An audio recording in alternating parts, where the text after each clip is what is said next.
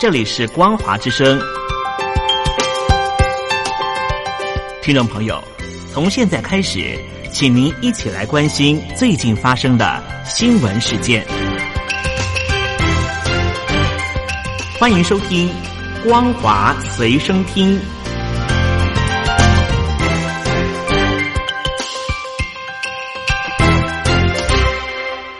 众朋友您好，欢迎收听光华随身听，我是嘉玲。我们来关心最近发生的新闻。再过三天，全球瞩目的东京奥运就要登场。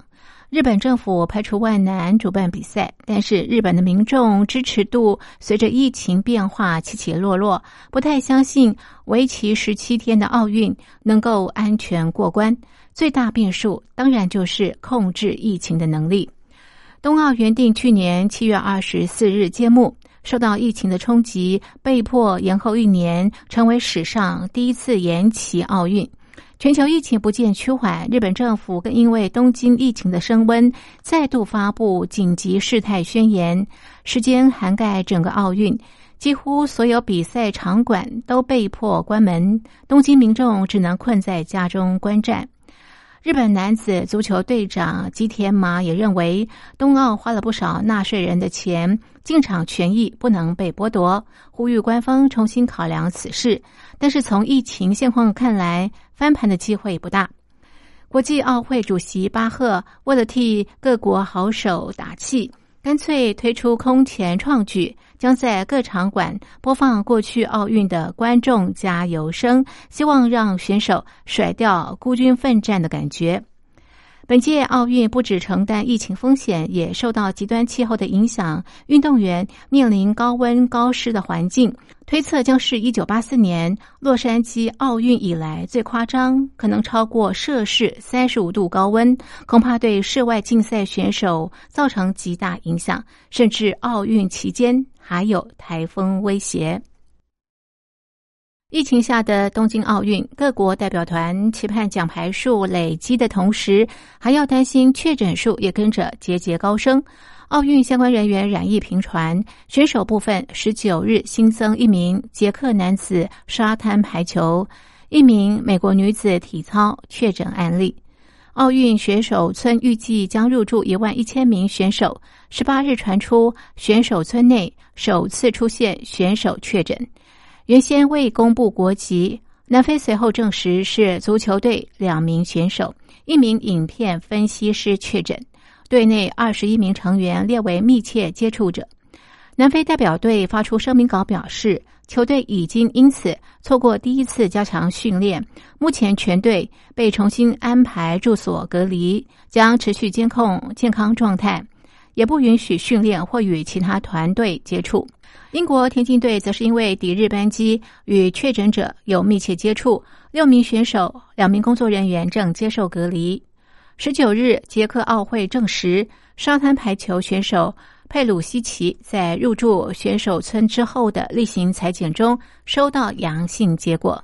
佩鲁西奇原定二十六日出战首场比赛，如今确诊让他的出赛岌岌可危。捷克队表示将争取延赛。美国女子体操队则是由一名选手检测得到阳性结果，身份尚未曝光。一名队友被列为密切接触者，安排在饭店隔离中。韩联社报道，南韩青瓦台秘书朴淑贤十九日宣布，南韩总统文在寅将不会在东京奥运期间访日。这代表文在寅和日本首相菅义伟原本计划借由冬奥举行的首次面对面峰会破局。朴淑贤表示，韩日原本希望借由冬奥讨论两国之间悬而未决的历史问题及未来合作，但是考量各种因素后，决定不进行峰会。他并未说明哪些因素影响峰会进行。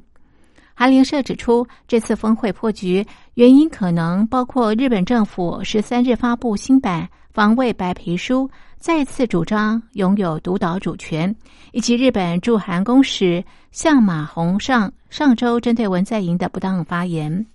法新社报道，向马洪上日前接受南韩媒体访问时说：“日本根本没空关心日韩关系。文在寅想在冬奥期间访日，并且举行峰会，根本就是在自卫。”南韩政府十六日对此提出抗议。日本驻韩大使向新孝一发布声明表示，向马洪上发言极不恰当，但是未证实他实际发言内容。菅义伟则表示，对日本驻韩公使的发言感到遗憾。他说这番话非常不当。不过，我们还是持续跟韩方沟通，希望双边关系更加坚实。共同社报道，日方现在计划撤换发言不当的向马洪上。日本读卖新闻十九日稍早报道，文在寅和菅义伟原本计划讨论影响双边关系的历史问题，包括日本一九一零至一九四五年殖民期间征用南韩工人和慰安妇赔偿问题。美国十九日和英国、欧盟等盟邦联名指控中国大陆骇客今年稍早入侵微软。电邮伺服器损害全世界数十万台电脑。美国国务卿布林肯并指控大陆国家安全部培养纵容骇客，让他们进行国家支持的网络非法行动，并且以勒索软体攻击企业牟利。布林肯在声明中指控，今年三月微软伺服器遭大规模骇客攻击，大陆是幕后主谋。这类不负责任、扰乱网络的行为，对我国经济和国家安全造成重大威胁。法新社说，这一番指控势必会让美中关系更加恶化。欧盟也表示，锁定二十七个成员国政府机构、政治组织和关键产业的恶意网络活动，可能和大陆骇客团体有关。英国国家网络安全中心表示，大陆骇客团体锁定美国、欧洲和芬兰国会海事产业和海军国防承包商。欧盟外交与安全政策高级代表傅雷利在声明中说，这些骇客活动是从中国境内执行，目的是窃取智慧财产权和从事间谍活动。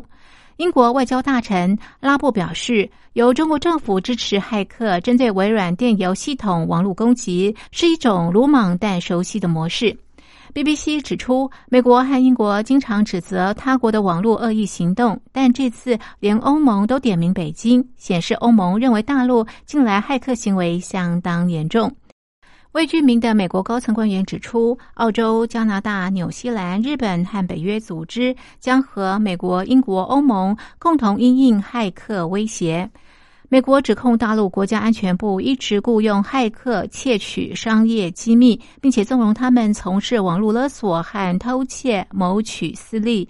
路透报道，美国司法部十九日宣布，四名大陆公民被控和大陆国安部合作，二零一一到二零一八年间，针对美国和其他国家数十间公司、大学和政府机构进行骇客活动。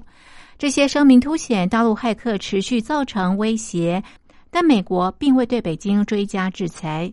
一名大陆外交部发言人先前被问及微软电邮系统被害事件，曾表示中国坚决反对和打击各种形式网络攻击和偷窃，并称网络攻击就责应该基于证据，而非无端指责。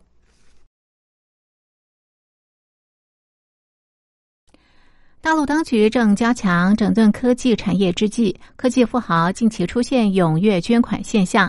小米集团董事长雷军近日就宣布捐出价值二十二亿美元的小米股票给慈善机构。这是大陆政府加强科技产业监管整顿时，科技巨头再度巨额捐赠的最新案例。《华尔街日报》报道，小米专注于手机等硬体研发制造，和其他网络巨头相比，不算是监管部门的优先整顿对象。不过，雷军仍在近日巨额捐赠。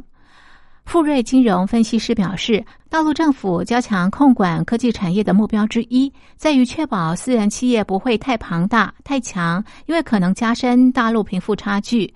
巨额捐赠有助缩小贫富差距，和政府目标一致。以上是本节的光华随身听，谢谢您的收听，我们下次同一时间继续在空中相会。